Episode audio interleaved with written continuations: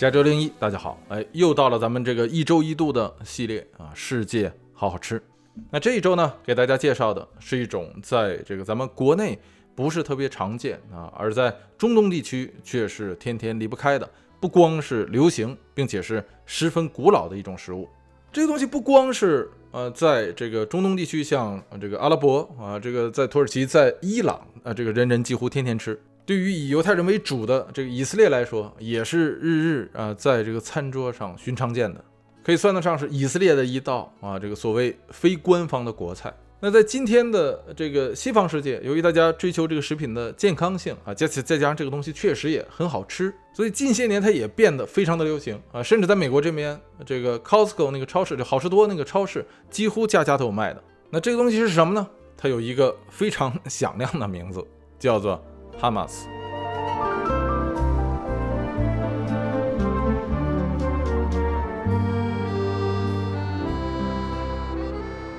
哎，这道食物的名字叫做哈马斯。这个词的发音和在这个巴勒斯坦地区加沙地带的那个武装组织是吧？哈马斯的那个发音非常像。但是拼写起来却不一样啊！那个加沙地带的那个武装组织哈马斯，它的那个拼写是呃这个转罗马字母以后是 H A M A S，而这个食物的拼写呢是 H U M M U S，两者的发音啊，如果你不是特别纠结的话，都可以叫做哈马斯啊。这个有人说那个哎那个组织是吧？武装组织那个哈马斯，它应该叫做哈马斯。有人说它就叫做哈马斯啊，这个是重音在前，重音在后的事儿啊。实际上其实无所谓，为什么呢？因为这个武装组织的那个哈马斯，加沙地带的这个哈马斯，它的这个名称的由来啊，它不是一个真正的这个阿拉伯语单词，它这五个字母啊，H A M A S 啊，是从这个阿拉伯语啊，这个伊斯兰抵抗运动的这这几个阿拉伯语单词之中的那个首个发音摘出来的。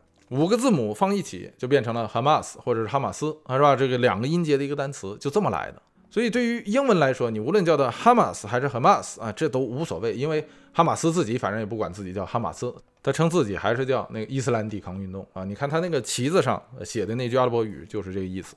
所以这个组织，你无论叫它这个恐怖组织也好，还是这个军事武装也好，还是叫做什么这个民兵也好，它这个名字是吧？哈马斯这个名字是西方给它起的，哎，是这么来的。但是这个咱们今天说的这个吃的这个东西，呃，叫做哈马斯，这个就不一样了，因为这个单词是一句地地道道的阿拉伯语，它是由一个阿拉伯语单词 hummus 转变而来的，它在阿拉伯语中的原意指的是鹰嘴豆。而今天咱们给大家介绍的，呃，这个食品就是用鹰嘴豆做成的一种豆泥。做成之后的这个成品叫做 Hamas Bitakni。哎，你听这名是吧？这这太长了，在原意在阿拉伯语中的这个名称太长了，到了英文中习惯性的都会把它变短，所以在英文中就直接将鹰嘴豆做成的这种豆泥，也就是鹰嘴豆泥。哎，那这个问题来了，那到底什么是鹰嘴豆？哎，用这种豆子做出来的呃，这个豆泥是怎么做的？那在中东地区的这个传统吃法是怎么吃的？那这个东西有着怎样的这个历史啊？在美国又会为什么呃变得如此的流行？那咱们这一期就来说一说。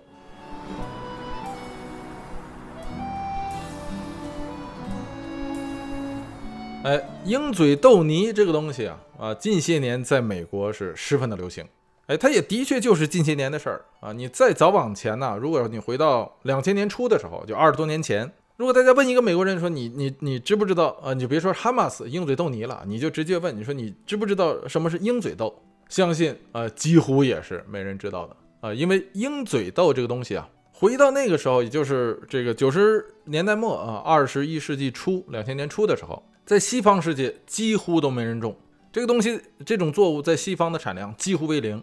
产量最高的啊，出口最大的国家是印度啊，这个其实现在也是这样，印度是鹰嘴豆的这个最大的这个种植地呃和这个出口源。但是从九十年代呃这个开始到现在吧，那就这几十年的时间里头，西方世界对鹰嘴豆啊这种作物的产量突然的就提高了，到现在第一大的产地仍然是这个印度，但是这个澳大利亚却成为了鹰嘴豆第二大产地。美国的这个鹰嘴豆的产量也进入到了这个世界的前十名。哎，虽然呃，这个他们的产量照印度的那个产量还差得很远很远啊，但是这个上升趋势是非常明显的。这就说明什么呀？这就说明鹰嘴豆啊这种这个作物的消费量在西方世界就在这几年的呃这几十年的时间里从零到有啊，并且在大幅的提升之中。那西方世界为什么会开始突然消费大量的啊这个鹰嘴豆呢？那它的原因就只有一个，就是用这种豆子做成的泥，也就是哈马斯鹰嘴豆泥。那这个鹰嘴豆泥啊，为什么会突然在美国变得非常的流行呢？这个除了和这个中东地区的这个移民所带来的这个饮食，中东地区的饮食习惯的这个不断融入啊，除了这方面的这个移民因素之外，其实最主要的因素啊，还得说是说这个鹰嘴豆泥这个东西啊，和本身美国人的这种饮食习惯呢，它比较容易接入。这个大家知道是吧？这个其实美国本地啊啊，其实英国也是如此。它它这个如果不是因为外来文化的不断融入啊，它本地其实是没有什么呃这个太多好吃的的。哎，说着我就想起来那天看一个笑话特搞笑，说，呃，如何定义英国人？那怎么算是一个真正的英国人？然后那哥们说，呃，真正的英国人呢，就是开着德国的汽车去爱尔兰酒吧点这比利时的啤酒，喝完之后回家的路上买一份印度或者是中餐的外卖，回家坐在瑞典的沙发上看这个日本电视里的美剧，很有意思，是吧？这个美国其实也是如此。这两个地方至少在饮食上，它真正原生的呃这个吃食啊，好吃的东西并不太多。尤其对于美国来说，呃，从这个殖民时代开始到一七七六年独立宣言，再往后这个土地不断的扩大，不断的西进，然后战争，这的这个国家的这个整个发展呢，呃，就是你如果按它这个几百年的历史来说呀，它其实它整体的发展是非常的快的。整个的这一过程啊啊，这个一直到这个殖民时代的末尾。这个国家的主题就是这个土地与财富。除此之外，在这一段的时间里，几乎美国是没有所谓的这个文化积累的。一直到殖民时代的呃这个末期，也就是第一次世界大战的前后，土地上的扩张它基本上完成了，在财富上的积累和它的当初的那个国际地位一样，随着第一次世界大战啊，也得到了空前的提高。这个咱们在中东往事中也都讲过，是吧？这个在第一次世界大战末尾的那段时间里头，是吧？这个，嗯，这个威尔逊提出的那十四点原则，以及他到最后啊接近尾声尾声的时候，他去这个参战，最终都为美国的啊这个在国际上的地位啊、话语权呢，以及啊这个未来这个财富的这个积累与发展起到了很大的作用。那话说回来啊，也差不多就是从那段时间开始，美国人才啊这个真正的开始这个所谓讲究起来了。慢慢的开始啊，这个这个对自己的吃啊穿呐啊当回事儿了。结合咱们啊是吧，咱们前几期说的那个汉堡的历史是吧，汉堡包的历史也是从这个时候差不多开始的。而这一段时间是美国工业化发展最疯狂的时候，工业化的速度非常的快啊。这也就是为什么说美国的呃这个饮食文化里头充满着工业气息，或者你也可以说美国的这个几乎绝大多数的饮食吧，咱们这么说。几乎都是工业产品，就算不是工业产品，它也具有非常浓烈的工业产品的这个特征，那就是快、便捷、便利啊，尤其是味道一致、大小、形状等等，甚至都一致。你像汉堡、薯条、薯片、三明治啊、热狗等等这些东西都是，而且美国人吃起来特别喜欢加大量的酱料啊，什么番茄酱啊、蛋黄酱啊、花生酱啊啊，这个芥末酱啊等等等等，它加酱料的好处就是它方便嘛。因为这些东西的本身味道很平淡，啊，你加上酱料的好处就是你又不需要腌制，然后抹上就可以吃，它省事啊，是吧？它它不需要做，它方便，而且这个东西酱料还可以单独的工业化生产，所以像这种直接可以往食物上涂抹的这种酱料啊，这种这种形式呃食品的形式，在美国本身就很流行，它在过往的美国的这个工业化呃这个快速发展的历史中本身它就有基础，哎，那你这个啊，咱说回到这个鹰嘴豆泥。它做好的这个成品，呃，它就是一种可以涂抹的酱料。哎，它这种吃的形式是吧？它就本身在美国有很大的这个基础，外加上啊，它跟前面咱们说的什么番茄酱啊、蛋黄酱啊、花生酱啊、芥末酱和这些其他原有的美国的这些酱料相比，那鹰嘴豆泥这种东西可是比它们要健康的多了。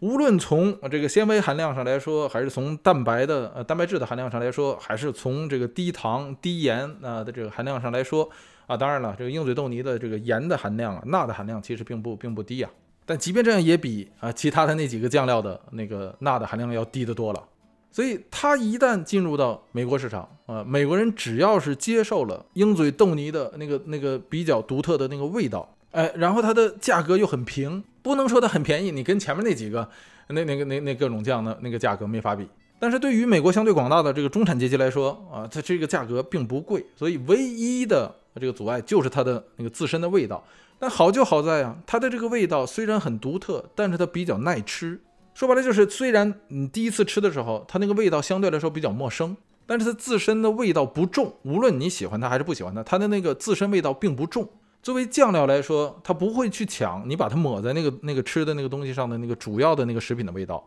也正是因为它这个特性，所以你在吃它的时候，或者是在制作这个鹰嘴豆泥的时候，哎，这个阿拉伯人也会往里放什么小茴香啊啊，这个这个这个孜然呐，或者是一些这个辣椒面啊等等等等，去提升啊，或者说使它的味道产生多样性。这个东西在中东地区，你像阿拉伯人吃，或者是土耳其人吃啊，他就是拿那个他们那个馕啊，或者说那个饼是吧，面饼蘸着直接可以吃，和着其他的菜啊肉你就可以直接吃。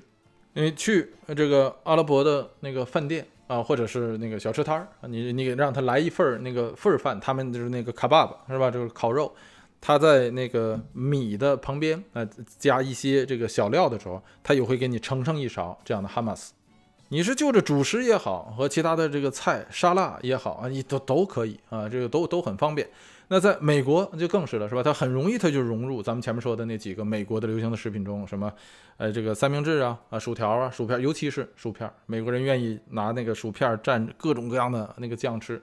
呃，它本身就很不健康，是吧？哎，你在吃这个薯片的时候，呃，这么不健康的食品的时候，你蘸这个哈马斯会给你一种什么，呃，吃的很健康的 这个错觉，所以。在这个东西在美国，它蘸薯片、蘸玉米片吃，它是一大消费，跟那个牛油果做的那个 guacamole 就是牛油果酱啊差不多。但是那个 guacamole 的那个价格是跟这个是没法比的，那可要贵得多了，是吧？这个咱们以后有机会再讲那个牛油果。回过头来咱们再说那个 guacamole，也就是牛油果酱。哎，那话说回来，说这个鹰嘴豆泥到底是什么味儿呢？那它这个味道的确是很特殊。它就是有自己独特的味道啊，就就就像花生酱一样。你说花生酱什么味儿是吧？你这这不好解释。但是呢，这个鹰嘴豆泥呀，它跟花生酱又不一样。花生酱你磨出来以后的那个花生酱啊，首先来说它很粘稠是吧？你看起来它有很多的油，并且闻起来很远很远你就能闻到那个花生酱的那个酱香味儿，就跟那个芝麻酱一样。所以那个花生酱用来干什么非常好使啊？就是你那个做老鼠夹子啊，你捕老鼠的时候是吧？你在那个老鼠夹子上抹一勺花生酱，不不用一勺，就一点花生酱，哎，那个那东西抓老鼠特别特别管用，因为它那个味道非常的浓郁啊，这这是百里香是吧？离得很远就能闻着啊，不是老鼠离很远就能闻着。但是这个鹰嘴豆泥不是这样，首先来说，它磨完的那个鹰嘴豆泥啊，你开个盖你闻不出来，闻不到它的味道，就是你靠嗅觉。呃，感觉到的味道并不浓烈啊，非常的淡。其次呢，它没有油啊，它就是这个含油量非常的低，就是它的那个脂肪含量非常低。那也正是因为如此，它这个东西你把它磨完以后呢，它这个豆泥呀，它就不是那么粘稠，它不像花生酱是吧？那花生酱你把它那个装瓶里放一个月，搁到那个壁橱上，你把它再拿下来吃的时候，你发现那个筷子插里头，插到底儿都插不动。但是鹰嘴豆泥，它就如同这个其他豆子磨成的泥一样啊，它不会那么的粘稠，或者说它很很稠，但是它不粘。它的那个颜色呀，呃，是这个有两种，呃，大绝大多数大家见到的是那种鹅黄色的，比鹅黄色要再白一些。同时呢，它也有绿色的，因为鹰嘴豆有两种颜色，一种是就是咱们说的像泛白的那样的鹅黄色，另一种就是绿色。绿色的它不那么常见啊，大多数见的都是那种淡淡的鹅黄色的。但至于你说它是什么味道呢？啊，还是说回来这个鹰嘴豆的这个味道啊，我第一次吃鹰嘴豆泥啊，是吃就是阿拉伯人做的那个就是中东的那个饭的时候吃，但是在那个时候没有想到说这个东西就是鹰嘴豆泥，吃也没问，就是就是就稀里糊涂就吃了啊，这个而且吃的可能也不止一两次。呃，但是第一次真正的就单独吃这个鹰嘴豆泥啊，就包装好的这种呢，是在这个十几年前吧，就是之前的一家公司，它这公司茶水间里头，他不断的换那个小吃啊零食，然后有一天我就看它的上面有那个包装的啊这个鹰嘴豆泥，我就拿出来一盒啊，然后直接单独吃的时候，我就觉得这个味道啊啊，一开始的时候那个感觉啊，就给你是既熟悉又陌生的一种感觉。我相信可能绝大多数如果没吃过的朋友啊，如果你单独吃那个鹰嘴豆泥的话，你可能不太容易一下子就接受，因为还是那个，就是它的那个味道非常的独特啊，它它它不一样。但是这份独特性呢，并不会给你直接的一个这个感官上的刺激，就是你放在舌头上，你的味蕾去接受它，完全就是因为这个味道很陌生，并不是因为这个味道难吃。然后你把它咽下去的时候，你会发现呢，呃，这个有一种这个芝麻的这个回味啊，因为它的这个原料里头，除了鹰嘴豆之外，它会加上芝麻酱。这就是为什么它的那个全称在阿拉伯叫做阿拉伯语中叫做 Hummus bi tahini，是吧？这个 bi 就是 with 的意思，英语中的那个 with 就是和啊、与啊、啊跟随啊等等等等。那个 tahini 或者是 tahini 啊，或者有的地方叫 tahina，就这个东西它本身在阿拉伯语中就是芝麻酱的意思。虽然它这个芝麻酱的做法跟中国的芝麻酱的做法不一样，但是芝麻的味道对于中国人来说是实在是太熟悉了。所以这个东西就是这样，你一旦适应了它这个陌生的这个味道之后啊，你会觉得，哎，它蛮好吃的。无论是呃这个做三明治啊，你搁到这个面包上，还是你这个蘸着像咱们前面说的那个薯片吃，甚至是你直接空口吃，是吧？拿勺挖一勺，哎，放嘴里直接吃，都蛮不错。尤其是它这个，它这本身它是一种豆泥嘛，啊，它的它这个饱腹感很强。它不像美国流行的那些其他酱料那么的不健康啊，它本身是一种，你可以说它是健康食品，它吃起来没有那么大的 那个负罪感，所以大家就能够理解是吧？对于美国人来说，它就比较容易留在啊这个自己的冰箱里，或者是啊这个购物单上。那你要说这个东西怎么做的呢？啊，其实非常非常的简单，就是鹰嘴豆啊，市场中买回来，然后搁到这个锅里煮，煮烂煮熟了，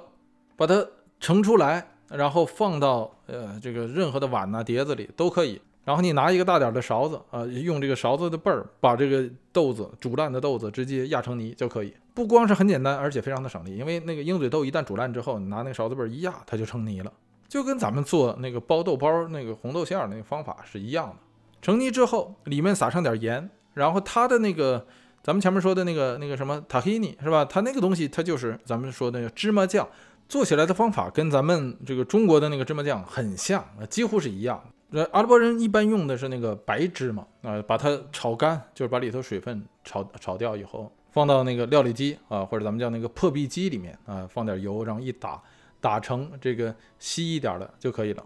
或者就外头买的芝麻酱是吧？你往那个鹰嘴豆泥里盛上一勺就可以了。它主要是为了给那个，由于这个鹰嘴豆就像咱们前面说的，它那个自身的味道很淡，几乎你闻不到。你那个芝麻放进去的那个芝麻酱放进去的那个作用啊，就是为了提升味道的，给它提升香味的。所以加入一点点就可以。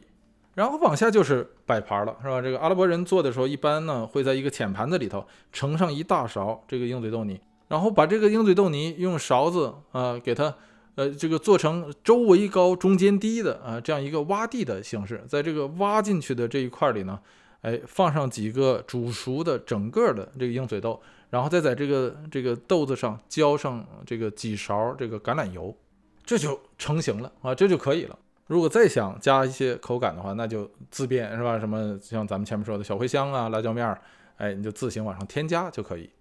所以大家看，它做起来非常的简单。这当然也是它流行的一个重要的因素。大家随便去中东的任何一个国家，包括像什么土耳其、塞浦路斯啊，这个以色列，甚至在希腊，这个东西都很常见。在这一地区，要是追溯说鹰嘴豆或者说鹰嘴豆泥的这个历史来说，也是非常的久远了。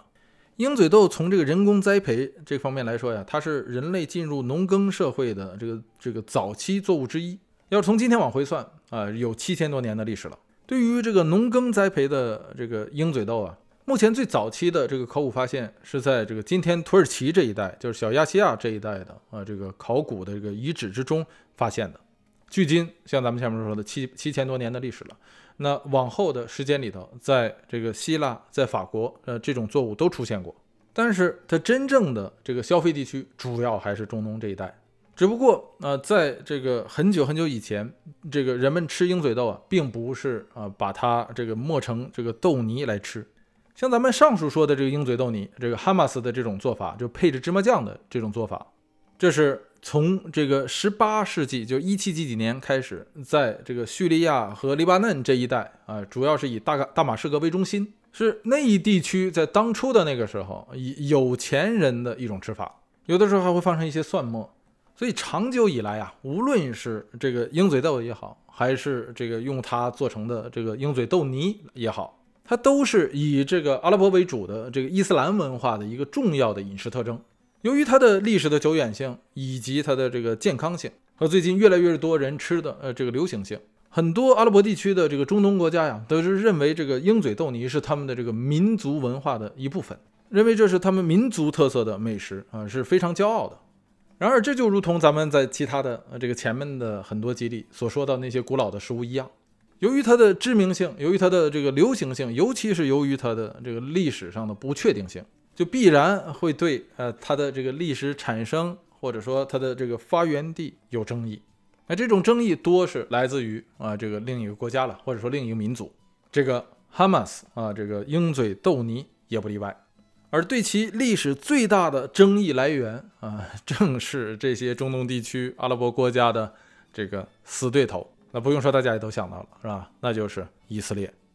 在咱们这一集开篇的时候就说过，这个哈马斯这个鹰嘴豆泥在以色列被民间认定是一种官方的国菜，这说明它在以色列的这个犹太食品之中，那这个哈马斯鹰嘴豆泥也是必不可少的一个这个佐菜。本身的这个流行度就非常的高，有一个以色列拍的这个电影短片，就十几分钟、二十分钟的一个一个短片，叫做《西岸故事》，讲的就是在约旦河西岸有两家餐馆，一个是巴勒斯坦人的餐馆，一个是犹太人的餐馆，两家店之间的这个冲突，这两家店都卖啊这个哈马斯，就这个鹰嘴豆泥。这片最后好像还得了这个嗯这个奥斯卡的那个什么最佳短片奖，哎，他这个话题找得好嘛。哎，话说来，咱们这个意思就是，它在以色列这个鹰嘴豆泥也是非常的流行。那鉴于它的这个历史不清，在这个两千年初的时候，以色列有一个传记作家啊，同时也是以色列新消息报特拉维夫新消息报的呃这个知名记者，他的名字叫做米尔沙勒夫，咱们可以把它就翻译成叫做这个沙勒夫。他在这个以色列的报纸上啊发表了一篇文章啊，这篇文章的名称就叫做。Hamas is ours 啊，就是这个翻译过来就是鹰嘴豆泥是我们的。那他这个这么说的这个证据是什么呢？哎，就就还是犹太圣经后面的啊那个，或者说旧约后面的啊那个塔木德，咱们也一般也叫做圣路里面的一章，大家知道叫做这个路德记。这个《路德记》啊，啊，不光是记载了很多的这个所谓预言呐、先知啊等等等等啊，这个呃，更多的呢，也记载了当当初的那个时候的啊那些这个人们是吃的什么呀、穿的什么。里面呢有一个小故事，记载了说呢，有一个这个年轻的女孩，她见了一个犹太人，这个犹太人叫做博阿兹啊，他他他有一个非常一大片的这个土地，他这个土地种的是小麦。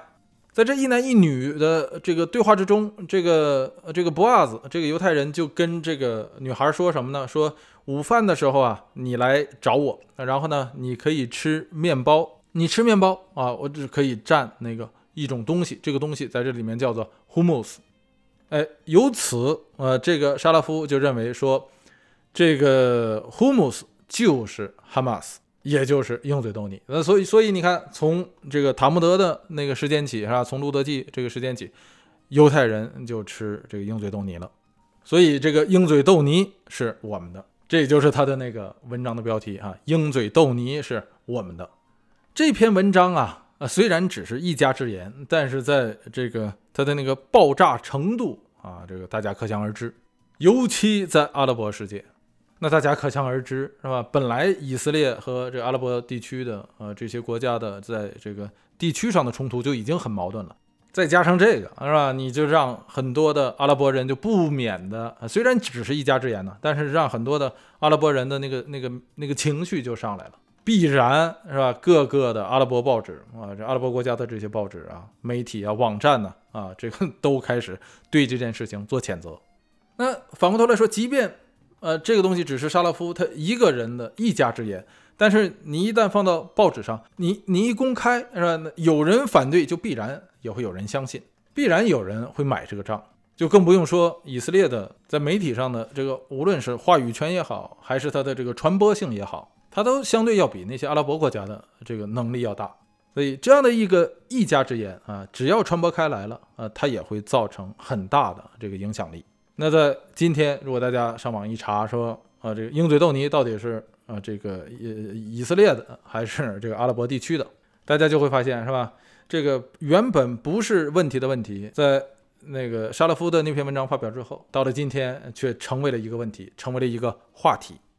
使得这个双方无论是在以色列也好，还是在阿拉伯世界也好，一个本来这个共同、共通、共荣的呃这个食物，却反而成了彼此敌对与仇恨的一部分。这个就是今天想跟大家分享的哈马斯鹰嘴豆泥。好吧，那咱们这一期世界好好吃就说到这里。